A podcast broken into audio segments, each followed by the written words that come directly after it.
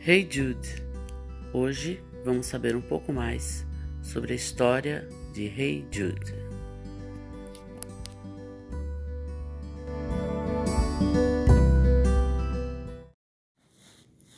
Hey Jude! Quando John e Yoko foram morar juntos, era de se esperar que os trâmites do divórcio entre John e Cynthia começassem.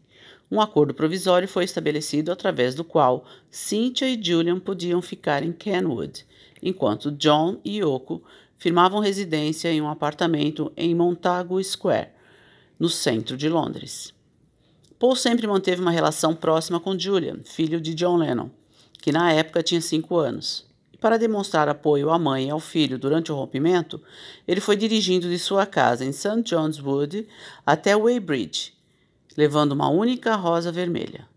Paul costumava usar o tempo que passava no carro para trabalhar em músicas novas, e nesse dia, com a incerteza sobre o futuro de Julian em mente, ele começou a cantar Hey Julian e improvisar uma letra sobre o tema do conforto e da segurança.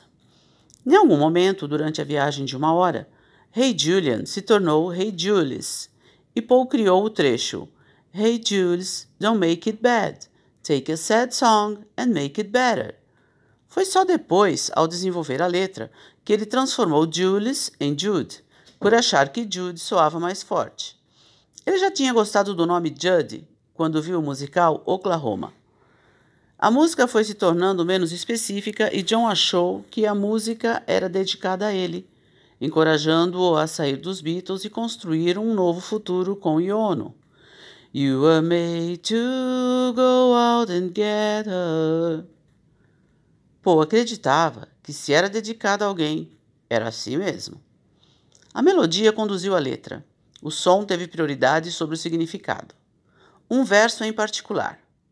The movement you need is on your shoulder. Deveria ser apenas um tapa-buraco. Quando Paul tocou a música para John, Comentou que aquela parte precisava ser substituída e que ele parecia estar cantando sobre seu papagaio. Este provavelmente é o melhor verso da música, disse John. Deixa aí, eu sei o que significa. Julian Lennon cresceu conhecendo a história por trás de Hey Jude, mas só em 1987 ouviu os fatos diretamente de Paul, quando o encontrou em Nova York. Foi a primeira vez que nós sentamos e conversamos. Ele me contou que vinha pensando na minha situação todos aqueles anos atrás, no que eu estava passando e pelo que eu ainda teria de passar no futuro. Paul e eu passávamos bastante tempo juntos, mais do que meu pai e eu. Talvez Paul gostasse mais de crianças na época. Tivemos uma grande amizade e parece haver muitos, muitas fotos daquele tempo em que eu estou brincando com Paul mais do que com meu pai. Conta Julian. Eu nunca quis saber realmente a verdade sobre como meu pai era e como ele era comigo, ele admite. Mantive minha boca fechada. Muita coisa negativa foi dita sobre mim, como quando ele disse que eu tinha saído de uma garrafa de uísque em um sábado à noite. Coisas assim. É muito difícil lidar com isso. Eu pensava: cadê o amor nisso tudo? Foi muito prejudicial psicologicamente, e por anos isso me afetou. Eu costumava pensar: como ele pôde dizer isso sobre o próprio filho? Julian não se atém à letra de Hey Jude há algum tempo, mas acha difícil fugir dela. Ele está em um restaurante e a música toca, ou ela surge no rádio do carro quando está dirigindo. Ela me surpreende toda vez que a escuto. É muito estranho pensar que alguém escreveu uma música sobre você. Ainda me emociona, ele diz. Hey Jude foi o single de maior sucesso de toda a carreira dos Beatles.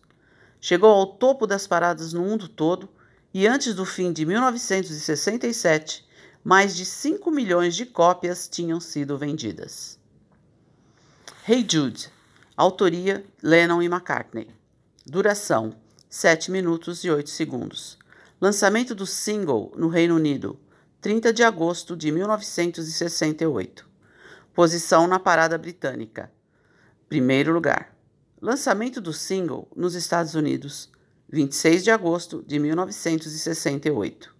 Posição na parada americana, primeiro lugar.